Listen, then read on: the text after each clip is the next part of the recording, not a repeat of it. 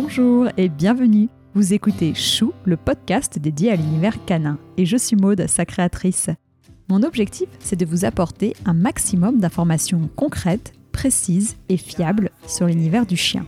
Pour ceci, j'invite à mon micro deux fois par mois un particulier ou un professionnel pour découvrir de nouvelles races de chiens connues ou plus confidentielles, pour qu'ils nous confient leurs expériences vécues toujours passionnantes et enfin qu'ils nous partagent de bons conseils et leurs coups de cœur. J'espère que chaque épisode vous permettra d'en apprendre davantage et participera à nourrir votre réflexion sur le monde canin. Et surtout, n'hésitez pas à m'envoyer vos commentaires et à me contacter sur Facebook ou Instagram, chou, c h u -U, podcast. Avez-vous déjà pensé à adopter un chien adulte? C'est une attention louable, une démarche généreuse, mais pour réussir ce type d'adoption, encore faut-il être bien informé.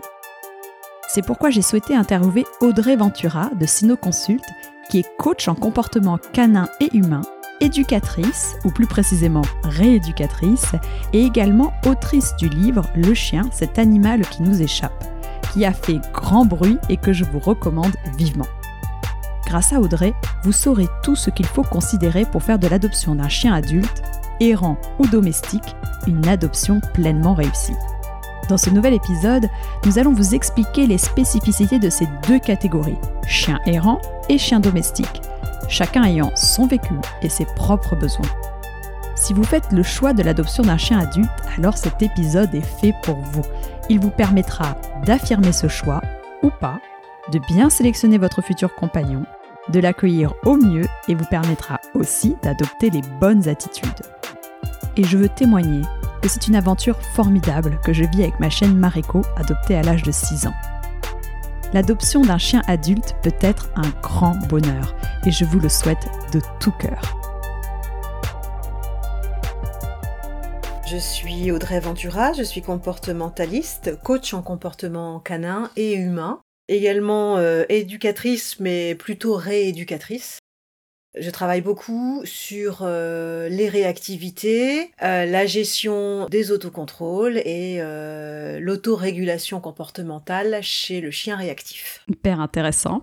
Par rapport à l'adoption du chien adulte, on sait qu'il y a énormément de personnes qui privilégient l'adoption du chiot alors que je trouve que l'adoption du chien adulte est tout aussi formidable et présente de nombreux avantages. Alors, est-ce que tu peux euh, nous lister quelques-uns de ces avantages?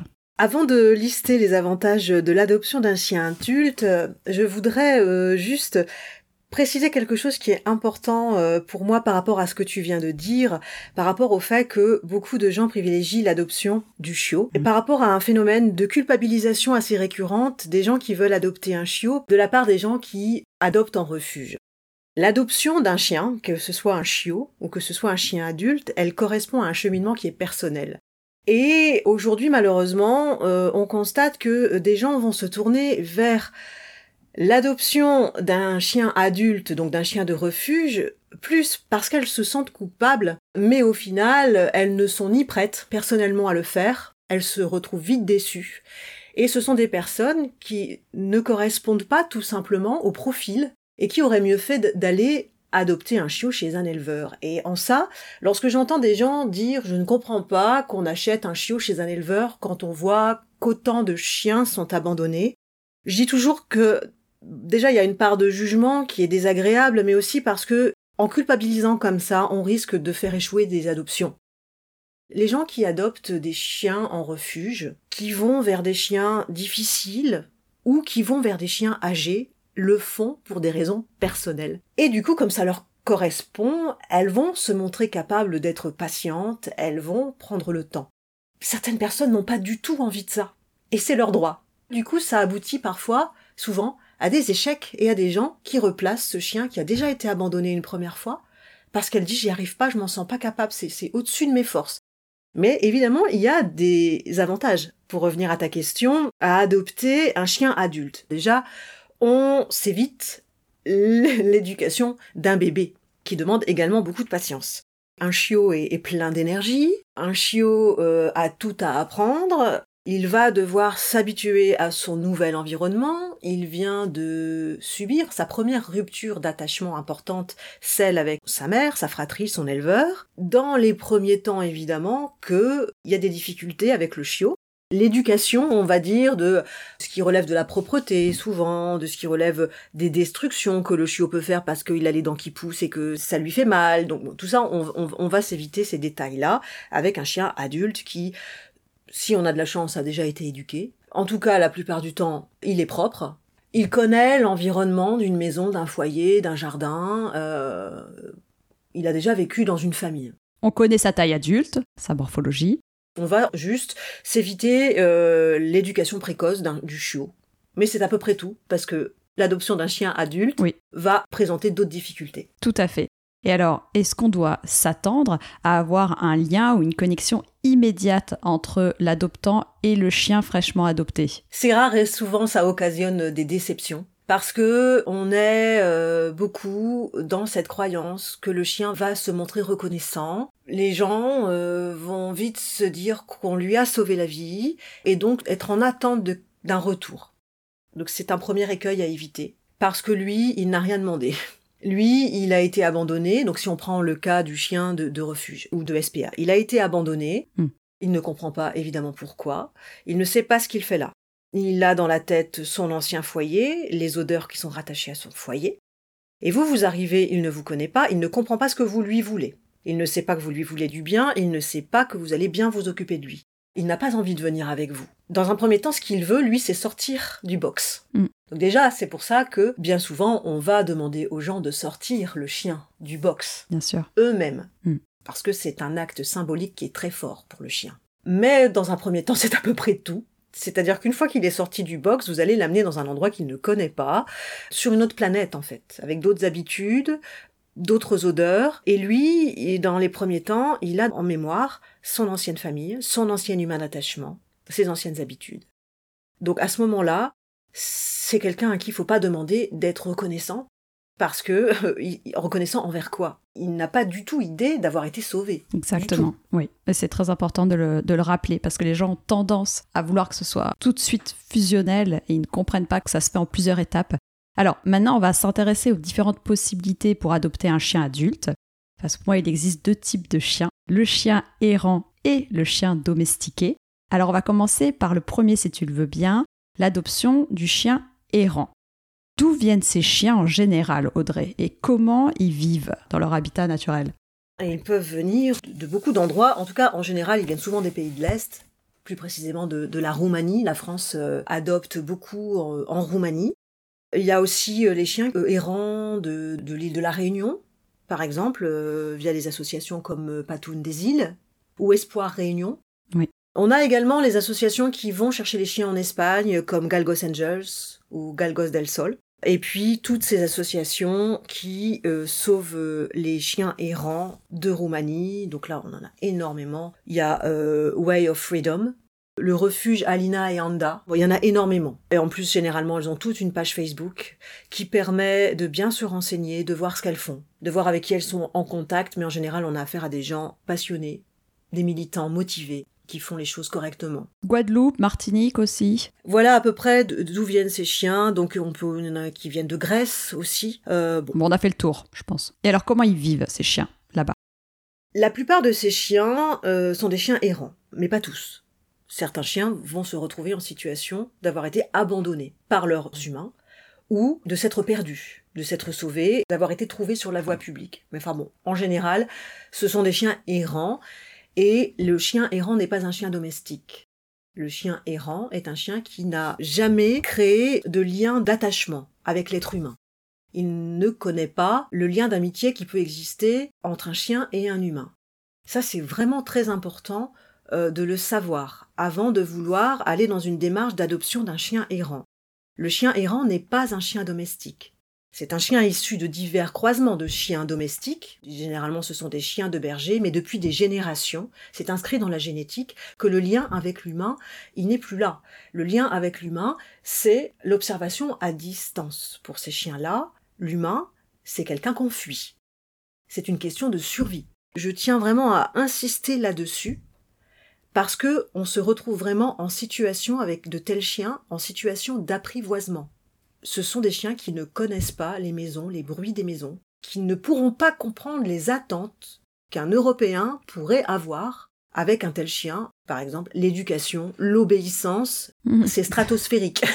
c'est comment dire je- Voilà. Donc ça, il faut vraiment. C'est la première chose à savoir, c'est que on est en situation d'apprivoisement. Déjà, il faut comprendre que ce chien, dans un premier temps, vous n'êtes pas son ami. Ça va venir si on, fait les choses correctement.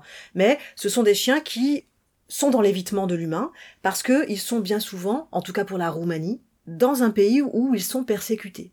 La situation du chien en Roumanie est probablement l'une des situations de vie les plus graves, les plus dramatiques pour ces chiens, puisqu'il y a des campagnes d'éradication, clairement, qui sont organisées, où les chiens sont, sont euthanasiés. Mais aussi, il faut savoir qu'en Roumanie, vous pouvez euh, rouler en voiture pendant des kilomètres et, et sur le- les bas-côtés de la route, euh, voir des dépouilles de chiens Oui. qui ont été volontairement percutés par des voitures. Tout à fait. Et justement, Audrey, j'ai une question. Ces chiens, ils vivent en groupe? Ou bien on a aussi des, des chiens solitaires, quand même majoritairement, Mhm. ils ont l'habitude d'être aussi avec d'autres chiens? Ça peut. Ils peuvent vivre en groupe. En général, ce sont des petits groupes, mais ce sont des petits groupes qui fluctuent. Et on a aussi des chiens solitaires. Mais en général, ce qui est sûr, c'est que on a quand même affaire à, des chiens qui ont un haut niveau de communication intraspécifique. Justement pour ça, parce que si la fuite et la distance avec l'humain est une question de survie, la communication avec les congénères est également une question de survie. Même si évidemment, attention, il y a des frictions et des bagarres violentes, mais en tout cas, ce sont en général des chiens qui communiquent bien. Alors ils sont soit solitaires, soit ils vont rejoindre euh, un ou deux chiens. C'est l'opportunisme euh, à chaque fois hein, qui va décider si on a besoin à un moment donné de se rapprocher d'un congénère parce qu'il faut manger et que le congénère il vient de chasser. On va élaborer des stratégies sociales pour pouvoir se nourrir. Enfin voilà, ce sont ce sont des choses comme ça qui font que on peut pas dire les chiens de Roumanie vivent en groupe. Euh, Certes, euh, ça dépend de la journée, ça dépend du chien. Ok, très clair. Et alors, ces associations, quand elles viennent récupérer ces chiens, quel est le process? Enfin, est-ce que tu peux un peu nous expliquer quelles sont les étapes par lesquelles ils passent avant d'arriver en France? La plupart du temps, les chiens sont ramassés par des fourrières en grande quantité, en grand nombre. Ils arrivent dans des fourrières bondées. Le milieu est carcéral, c'est extrêmement anxiogène. Alors là, on parle de la Roumanie, mais parce qu'on va pas parler de chaque de chaque pays. hein. Oui. Les chiens sont dans certains refuges très très nombreux. Parfois même tellement nombreux qu'on ne va pas avoir la possibilité de les promener. Donc à partir du moment où ils arrivent là, ils sont mis en box et ils n'en sortent plus. Évidemment que plus le chien restera en box, plus son état psychologique va se dégrader. Sans compter que les captures de ces chiens sont généralement très brutales, très violentes. On n'essaye pas de les faire venir au clicker, quoi. hein. C'est de la capture généralement au capteur. Ils sont jetés euh, dans des camions, emmenés euh, dans les fourrières où ils sont en surpopulation. Il y a beaucoup de stress. Tout voilà, à fait. bref. Et alors, on a des associations qui vont ensuite aller vers ces fourrières pour récupérer certains chiens, mais on a également des associations qui vont les récupérer tout de suite. Le chien ne va pas passer forcément par la fourrière. C'est pour ça que c'est très important d'essayer de le savoir, parce que ça peut expliquer beaucoup de choses. Il y a certaines associations en Roumanie, euh, notamment, j'en ai parlé tout à l'heure, Alina et Anda, c'est une association roumaine, où là, elle recueille les chiens. Et donc ce sont des chiens qui sont immédiatement là dans un milieu où on prend soin d'eux. Et ensuite, elles sont en lien avec des associations en France. À la base, ces chiens-là démarrent quand même d'un meilleur pied que ceux qui sont passés par les fourrières. Ok. C'est un peu la, la même chose dans tous les autres pays. Le système de la fourrière, qui est un service public, qui n'a pas forcément d'ailleurs des employés euh, très au fait de la psychologie canine. Ces gens-là ne sont là que pour éviter que les chiens se reproduisent. Et euh, voilà. Et c'est très important de le savoir, parce que ça peut expliquer beaucoup de choses. Si vous avez un chien qui a été ramassé par une fourrière, euh, mis en box pendant euh, des semaines avant que l'association vienne le chercher, on a quand même quelqu'un qui est complètement traumatisé. hein. Il est séquestré. C'est une situation de séquestration pour lui. Il a été capturé dans son milieu naturel, hein, même si on dit milieu naturel, mais ça reste le milieu urbain ou euh, la campagne. C'est une capture, c'est c'est une séquestration. Ensuite, plus de liberté d'aller et venir, ils ne sortent plus et se désocialisent forcément avec les congénères. Voilà, donc euh, ça c'était pour répondre à ta question. C'est assez variable d'un chien à l'autre, mais en général les associations sont en mesure de renseigner les adoptants sur le parcours du chien, et elles le font. Elles veulent mettre de toute façon toutes les chances du côté de la famille pour que les choses se passent bien. Et alors c'est vrai que ces personnes qui sont euh, du coup euh, en France vont souvent adopter via une photo, parce qu'en fait après le chien, il arrive et pour éviter de lui refaire un traumatisme, famille d'accueil, etc., de ce que j'ai compris, il va directement dans sa famille euh, d'adoption. Pour ça j'avais une question aussi. Quelles sont les, les, questions à se poser donc maintenant avant de passer à l'adoption d'un chien errant? Bah, euh, Les questions à se poser, c'est de savoir si c'est vraiment ça que l'on veut. Il faut vraiment se poser la question. On a le droit de se poser la question et euh, faut pas se laisser culpabiliser par les autres. Est-ce qu'on veut vraiment parcourir ce cheminement qui sera long, qui sera difficile? Est-ce qu'on est prêt à relever ce défi prêt à se montrer patient, à être dans le lâcher prise de ce qu'il va pouvoir se passer, parce que on, ne sait pas à qui on va avoir affaire, puisque comme vous le disiez tout à l'heure, le chien a été vu en photo, mais il faut bien comprendre que quand l'association le ramène en France, le chien qui a fait en moyenne 20 heures de, de trajet, vous ne l'avez jamais vu en vrai. C'est la première fois que vous allez le voir. Bon. C'est une première chose à savoir. Est-ce qu'on en a vraiment envie? Est-ce qu'on est prêt pour ça? Est-ce qu'on a des enfants en bas âge? Est-ce qu'on a le temps pour accompagner quelqu'un comme ça qui est traumatisé, meurtri, qui a perdu confiance en lui, qui n'a pas confiance en l'humain et qui n'a pas certainement pas confiance en vous C'est ça qu'il faut se poser comme question, avant même de est-ce que j'ai le budget? Et c'est une question qu'il faut se poser, bien sûr, hein, mais avant de se demander si financièrement on a les reins solides, il faut se demander est-ce que j'ai envie de ça? Et alors là, bah, imaginons la personne, elle se dit que bah oui, elle a envie, qu'elle a du temps à lui consacrer. Le chien arrive. Quelle est la bonne posture à adopter et qu'est-ce que tu recommandes dans les premiers mois de l'arrivée euh, du, du chien? Le chien n'arrive pas, on va le chercher. Il faut aussi savoir que vous pourriez faire plusieurs heures de route. Bien sûr, tu as raison. Pour vous rendre au lieu de rendez-vous où tous les adoptants vont se rejoindre et rencontrer l'association où le camion va arriver avec les chiens à l'intérieur. En général, donc vous êtes accueilli par l'association qui va vous donner les dernières indications. Il y a de la paperasse, hein, beaucoup, tout ce qui relève de l'ICAD, tout ce qui relève des certificats sanitaires, euh, avant que le camion arrive. Mais de toute façon, en général, dans ce cheminement-là, les associations font très bien le travail et vous êtes suivi en amont. On, vous donne régulièrement des nouvelles du chien, on vous renseigne sur l'administratif, le côté administratif. Ensuite, le chien arrive en camion. Et là, c'est la première rencontre. Et ce chien, vous allez l'amener chez vous. Donc il est possible qu'en plus de cette journée, les chiens vont parfois faire 20, 24 heures et plus de trajet dans un camion. Et en plus, il y aura le trajet jusqu'à la maison.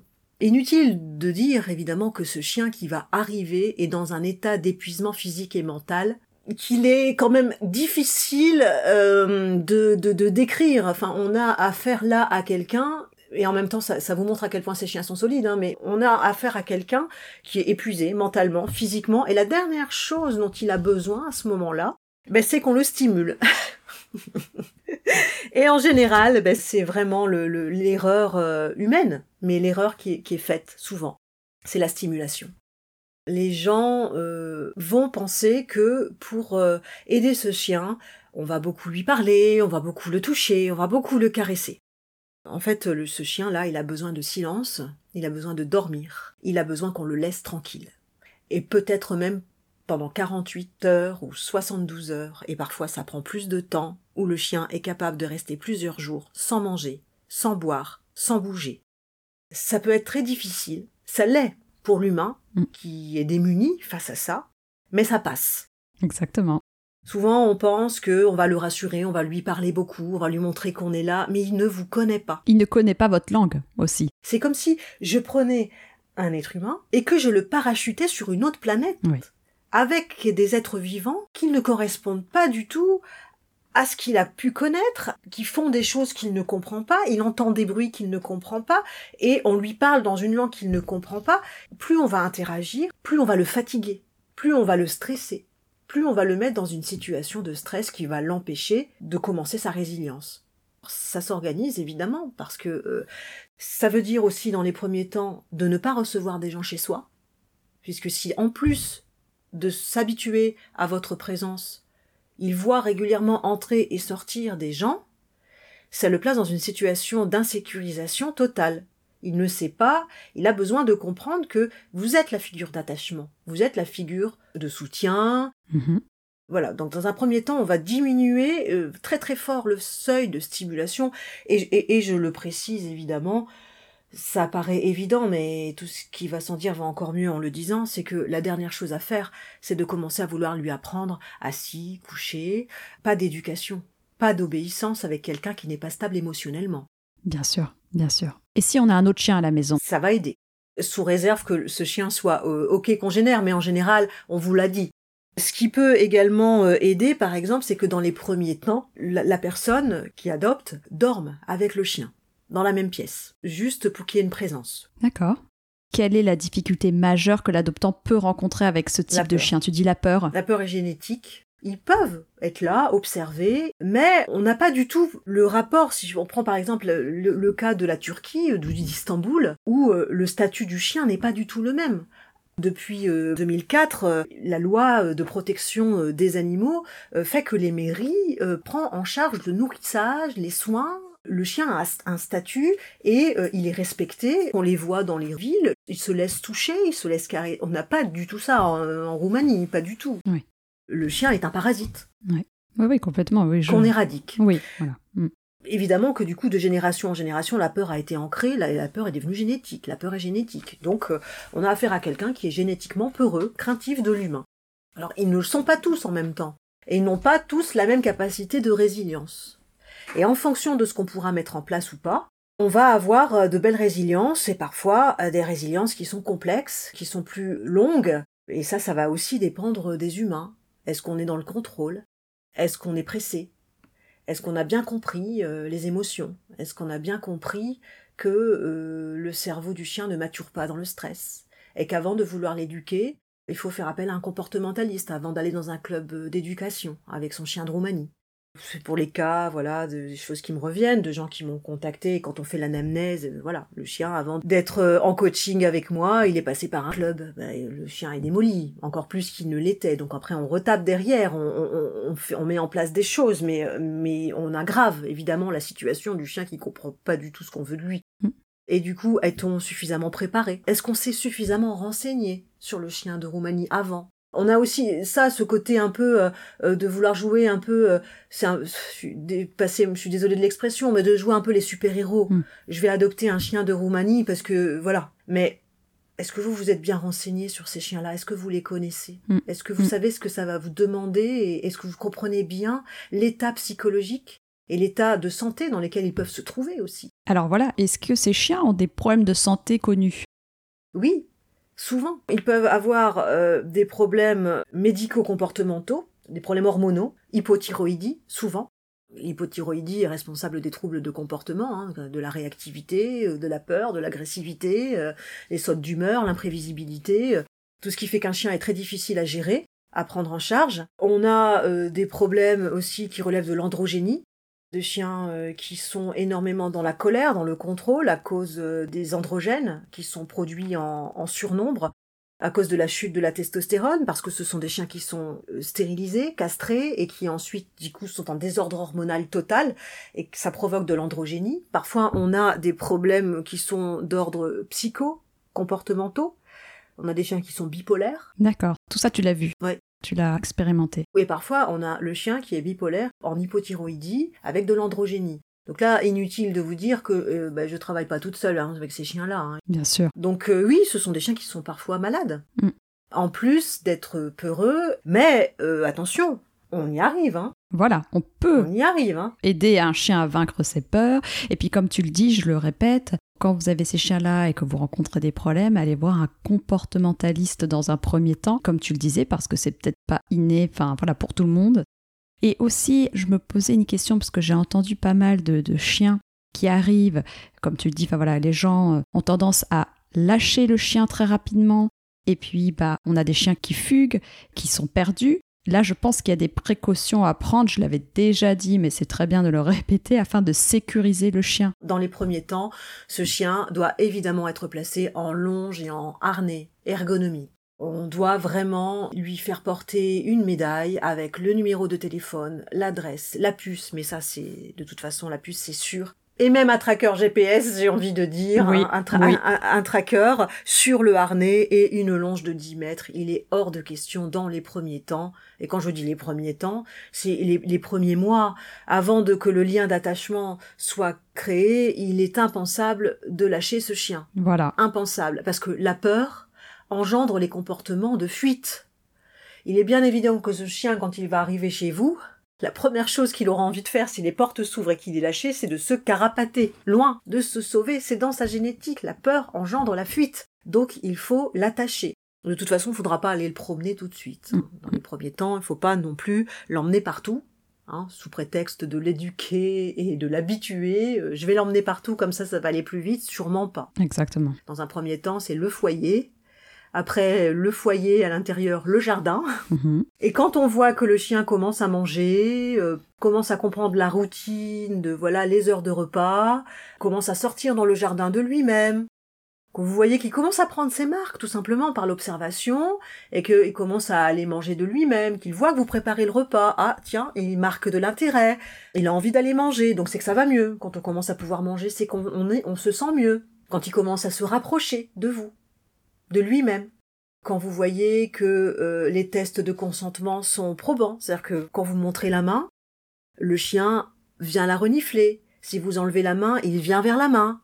Vous remontrez la main. Ah, il commence à être ok pour qu'on le touche. Bon, bah, à partir de là, au bout de, ça dépend, Mhm. quatre jours, cinq jours, une semaine pour certains, on va commencer à pouvoir le promener en longe et l'emmener euh, dans le quartier ou, euh, alors c'est toujours mieux les milieux naturels, mais on n'a pas toujours la possibilité, ça dépend de là où on habite. Voilà, c'est que c'est- tout est progressif, tout Oui. est une question d'habituation douce, lente, dans le respect des émotions du chien et dans le respect de son rythme à lui. Et du coup, euh, ça se prépare très en amont. C'est-à-dire, j'ai déjà moi, entendu des choses. Le chien est adopté, par exemple, en début d'année, et on me demande euh, est-ce qu'il sera prêt pour le mois de juillet parce qu'on part en vacances en camping et on voudrait l'emmener? Ben non, non. On, déjà, on peut pas répondre à cette question-là. Et puis, c'est mettre la pression à tout le monde, au chien, se mettre la pression à soi-même, et puis mettre la pression aussi aux professionnels du chien, à qui on va demander d'être opérationnel pour le mois de juillet. Mais non, on travaille pas comme ça, nous. Hein. On travaille dans les émotions. Donc, il n'est pas question d'entendre qu'il faut que le chien soit prêt en juillet. Bah, bien sûr. Bien Voyez, sûr. Parfois, on nous demande une boule de cristal, d'avoir une boule de cristal aussi. hein. donc, euh, euh, voilà. Donc, c'est de lui éviter le maximum de choses. Bon. En général, c'est des chiens, on va pas pouvoir faire grand chose avec eux. Hein. Ah ouais. On va pas pouvoir faire, je sais pas moi, de l'agility avec ces chiens-là. Pas tout, en tout cas, pas- en tout cas, Ouais. pas les premières années. Pas avoir trop d'attentes, en fait. Il faut même pas essayer de dire, on va essayer de mettre toutes les chances de notre côté dès le départ pour pas avoir un chien peureux, par exemple. Quand t'es dans une démarche d'adoption comme ça, bah, c'est le coup de cœur physique et c'est tout. Pour finir sur cette partie avec euh, l'adoption du chien errant, quel serait pour toi ton secret pour le, le- le bien-être de, de ce chien, en fait, dans sa future famille? Si je repense à, des rééducations, à des coachings de chiens errants euh, qui ont bien fonctionné, le point commun, il n'est pas du côté du chien, mais il se trouve du côté des adoptants. Et je dois dire qu'à chaque fois, j'avais affaire à des personnes qui avaient une grande capacité de lâcher prise. Ce sont des gens qui, dès l'étude, m'ont clairement montré, de par leur discours et, et leur comportement, qu'ils n'attendaient rien, si ce n'est le bien-être du chien. Avec ces personnes-là, je sais dès le départ que ça va bien marcher, qu'elles seront prêtes à faire face aux difficultés. Je ne veux pas dire qu'elles n'en auront pas, mais elles seront prêtes à y faire face parce que on a affaire à des personnes qui placent le bien-être du chien au centre du projet, au centre du cheminement. On a affaire à des gens qui, la première année, n'ont pas de projet. On remis à plus tard les vacances ou se disent peut-être on partira mais on verra bien. Alors ça peut paraître énorme de dire ça. Enfin, dire attendez, on va quand même pas se priver de partir en vacances parce qu'on veut adopter un chien. Et après, moi je dis pas qu'il faut se priver de partir en vacances. Je dis juste qu'il faut être cohérent par rapport à ce qu'on veut. Le pire, c'est le timing. Dans combien de temps ça ira mieux?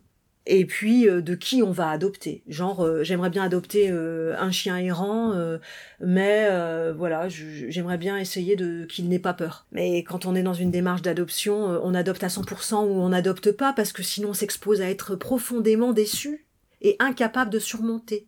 Donc ça se passe quand même beaucoup du point de vue de l'humain, et c'est en ça que moi, je, me présente en tant que coach en comportement canin et humain. Les émotions des humains, pour moi, sont aussi importantes que les émotions du chien.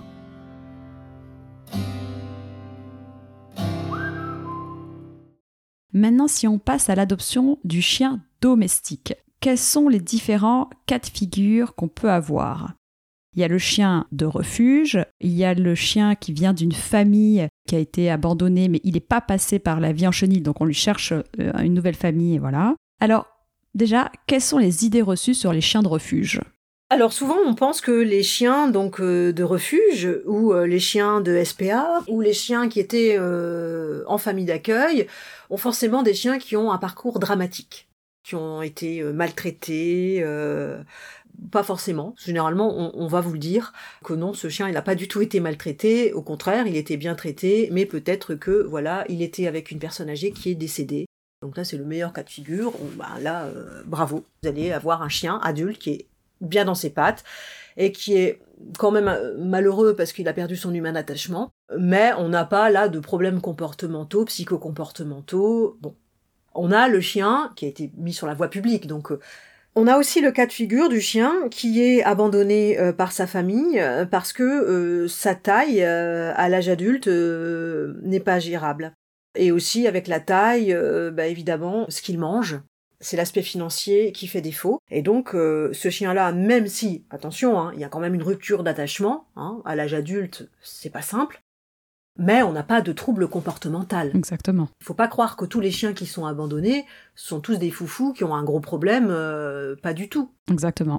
Et alors, dans quel état euh, émotionnel se trouve un chien qui vit en chenille Alors, comme je le disais, c'est un animal euh, qui a subi une rupture d'attachement. Le chien est attaché à l'homme intrinsèquement. Il est attaché par nature.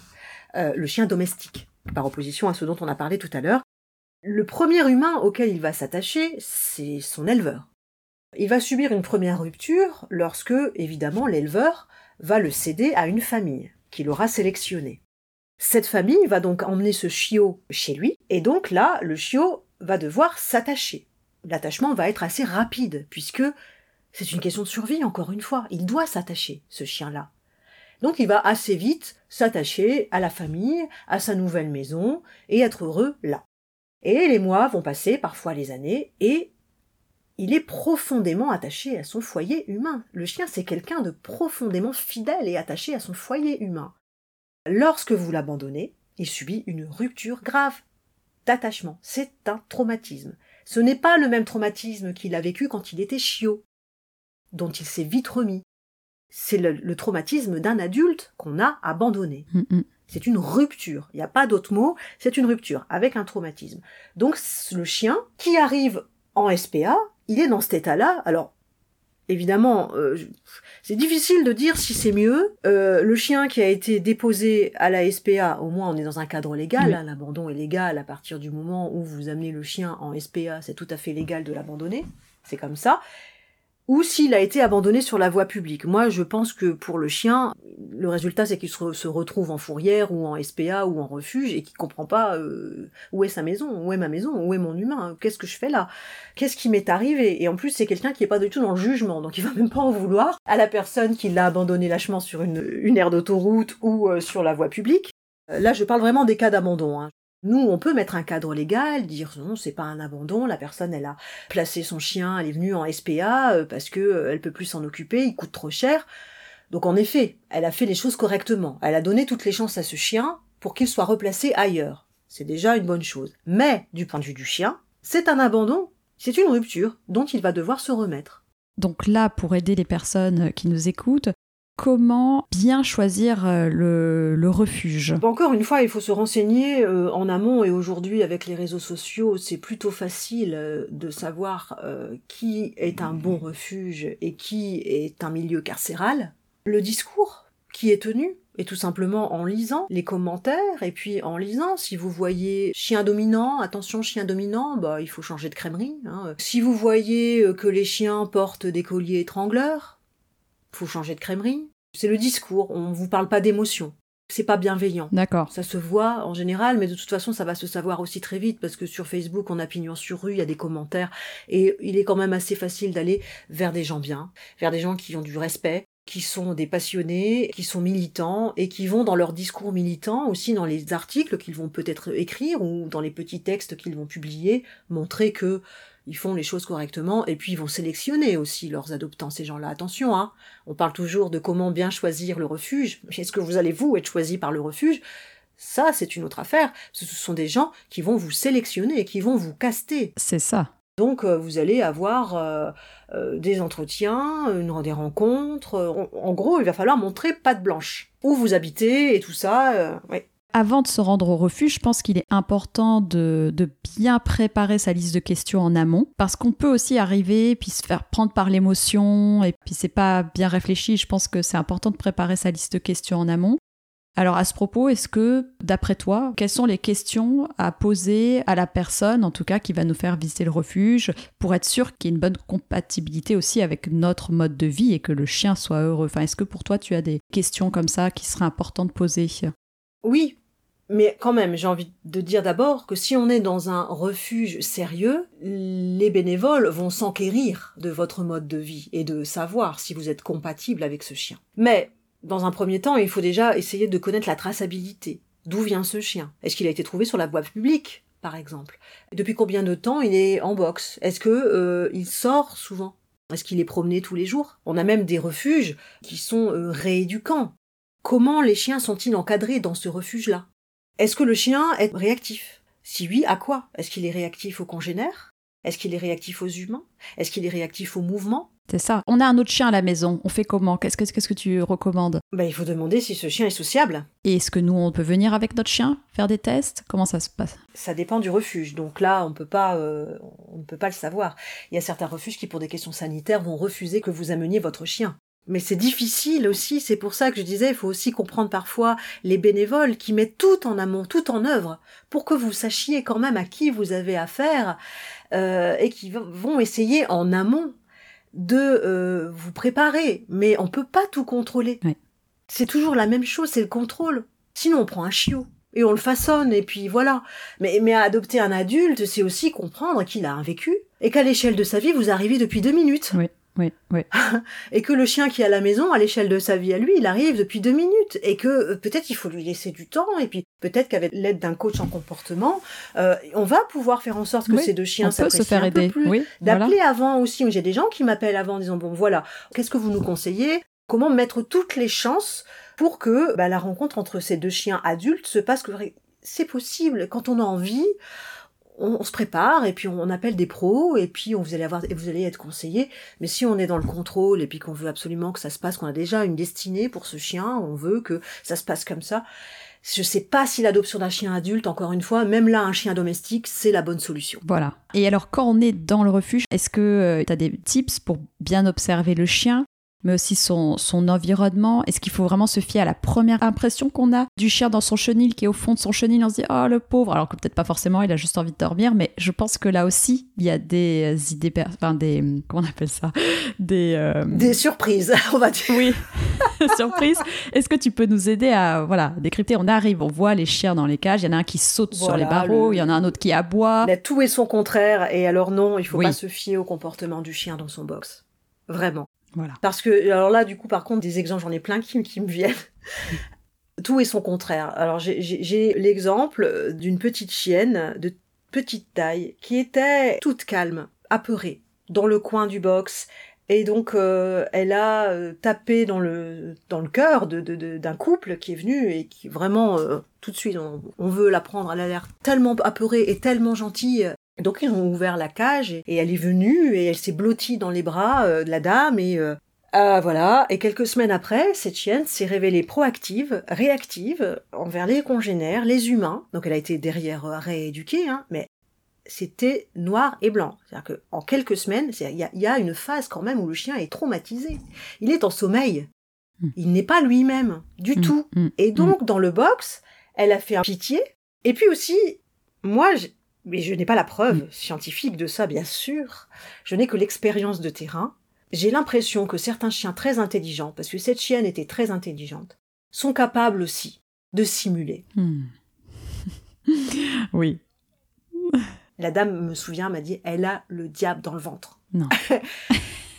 elle n'a peur de rien. Elle fonce sur tout le monde. Et bien sûr que si, il y a de la peur dans le fond, bien sûr, pour Oui. réagir. Mais elle était Oui. proactive. Et elle était dans le refuge depuis combien de temps quand ils l'ont vue? Et pas très longtemps.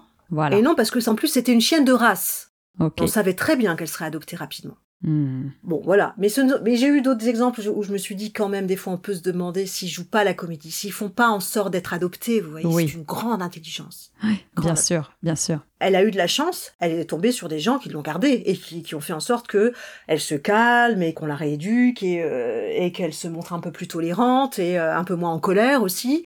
Et à l'inverse, on a euh, le chien qui se présente très mal, qui dans un mélange de colère, de frustration, de j'en ras-le-bol, va aboyer, aboyer dès que vous arrivez. Et en fait, c'est comme si vous criez ouvre la porte, prends-moi, emmène-moi.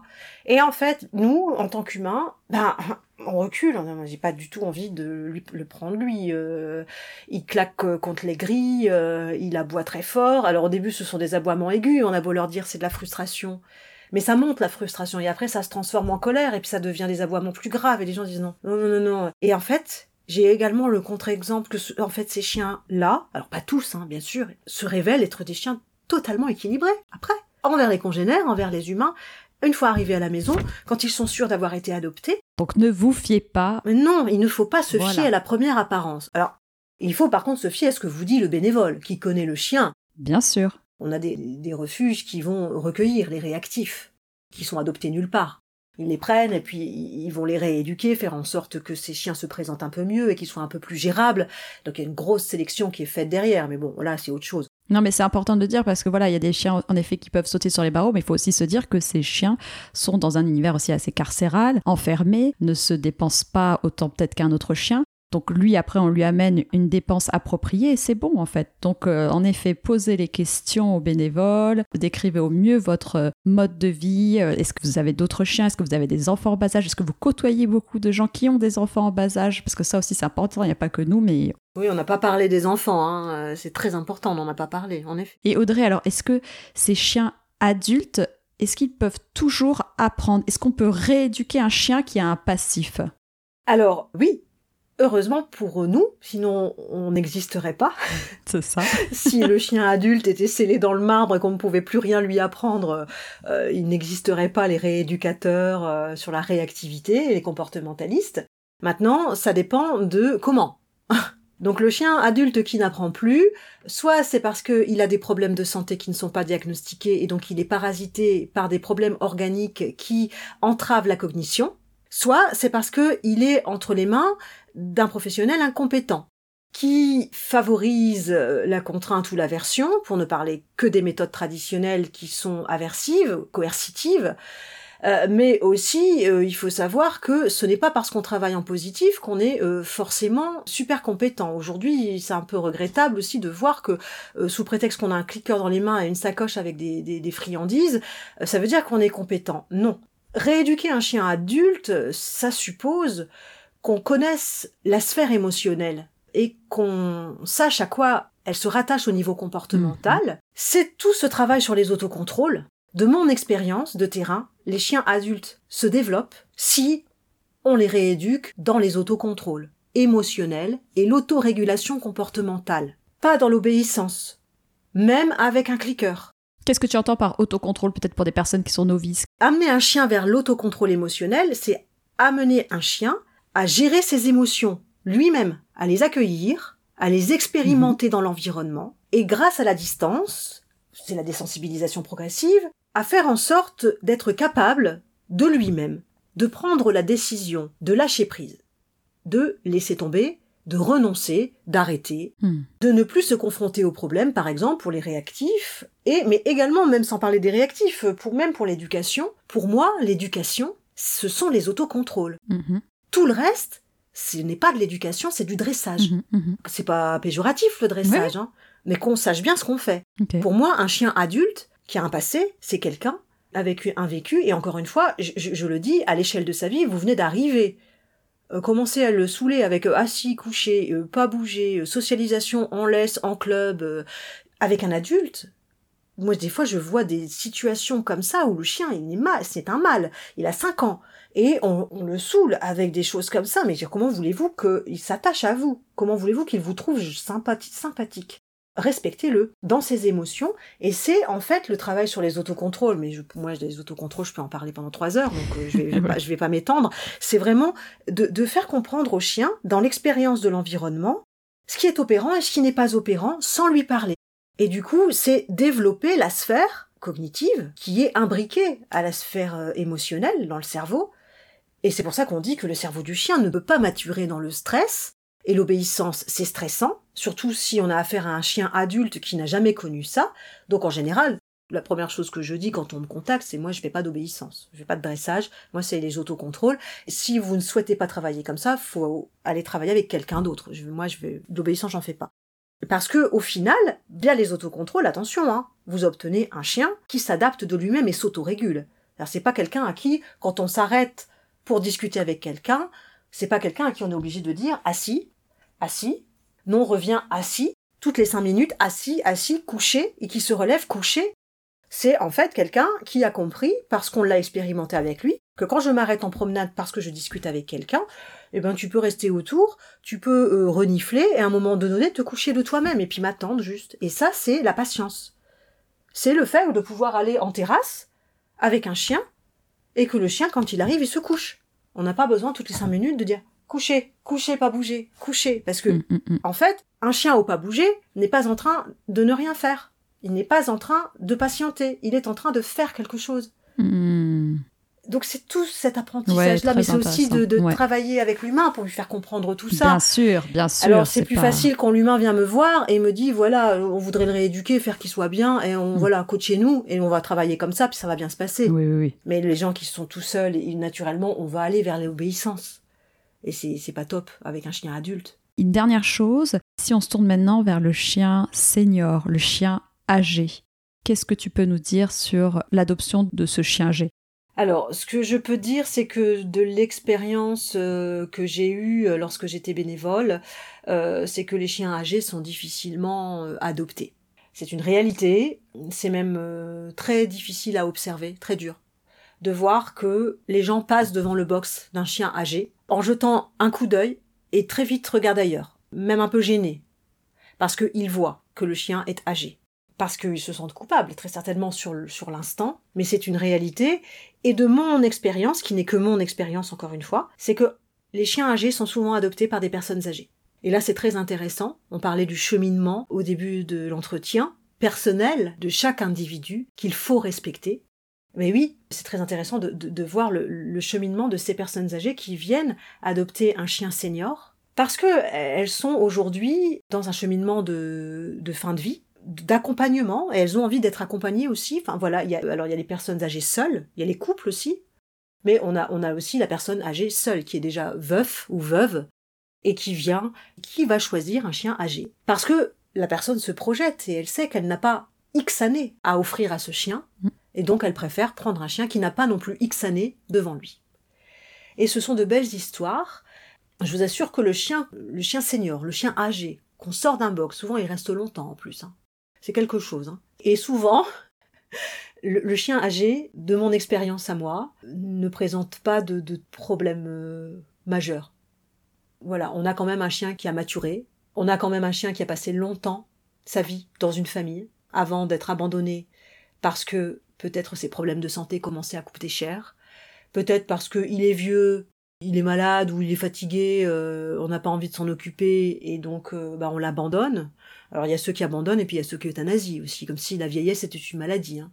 Mhm. Leur seul problème c'est d'être vieux, Ouais, c'est ça. Non, mais oui. c'est horrible. Oui. Et du coup, mais ce sont de belles adoptions. Les gens sont ravis. Et en fait, vous leur rallongez leur durée de vie. hein. Ce regain de, de bonheur, de, de sécurisation, euh, pour en plus les gens qui disent nous on va le mettre au barf. Euh, L'alimentation, déjà on monte le- la qualité, puis les chiens qui sont soignés euh, de manière Bien sûr. naturelle, dont on va vraiment l'ostéo. Donc on voit, je vois vraiment des gens qui, qui, qui font des choses et bah, le chien il est encore là. Hein. Le chien a 14 ans, et il est toujours là quoi. Mm. Hein. Il est adopté à 9 ans. Et puis bon pied bon oeil, alors bien sûr, hein, il court pas des kilomètres, mais il se promène tous les jours, il fait sa petite marche, et tout va bien, et Voilà. C'est une belle. Euh, ouais. Et du coup, bah, peut-être que les gens seraient étonnés aussi d'aller plus vers euh, les chiens âgés, parce que c'est quand même un parcours plus tranquille. Audrey, pour clore sur le sujet par rapport à tout ce qu'on vient de dire, est-ce que tu as des articles ou des livres à nous conseiller? Sur le sujet comme ça euh, du chien errant, mais il y a aussi les chiens de village, qui est le sujet très intéressant des chiens de village les chiens férots, je conseille de s'intéresser à la page de ma consoeur Géraldine Méry de Vox Canis qui écrit de très beaux articles, euh, très bien sourcés, bien documentés. Elle connaît très bien euh, le sujet euh, des chiens hors chiens domestiques, chiens de village comme je disais, ou, chiens, les chiens parias, les, les, chiens errants. Elle est également très au fait du chien roumain. Et euh, vous verrez d'ailleurs sur sa page que euh, elle raconte euh, régulièrement ses périples. Elle, elle, voyage beaucoup et en Roumanie et voilà. C'est vraiment sur le sujet quelqu'un qu'il faut suivre. J'aime beaucoup la lire. Eh ben merci, on va aller regarder ça tout de suite et puis je mettrai le lien dans la description de l'épisode. Merci Audrey. Je vous en prie, merci à vous.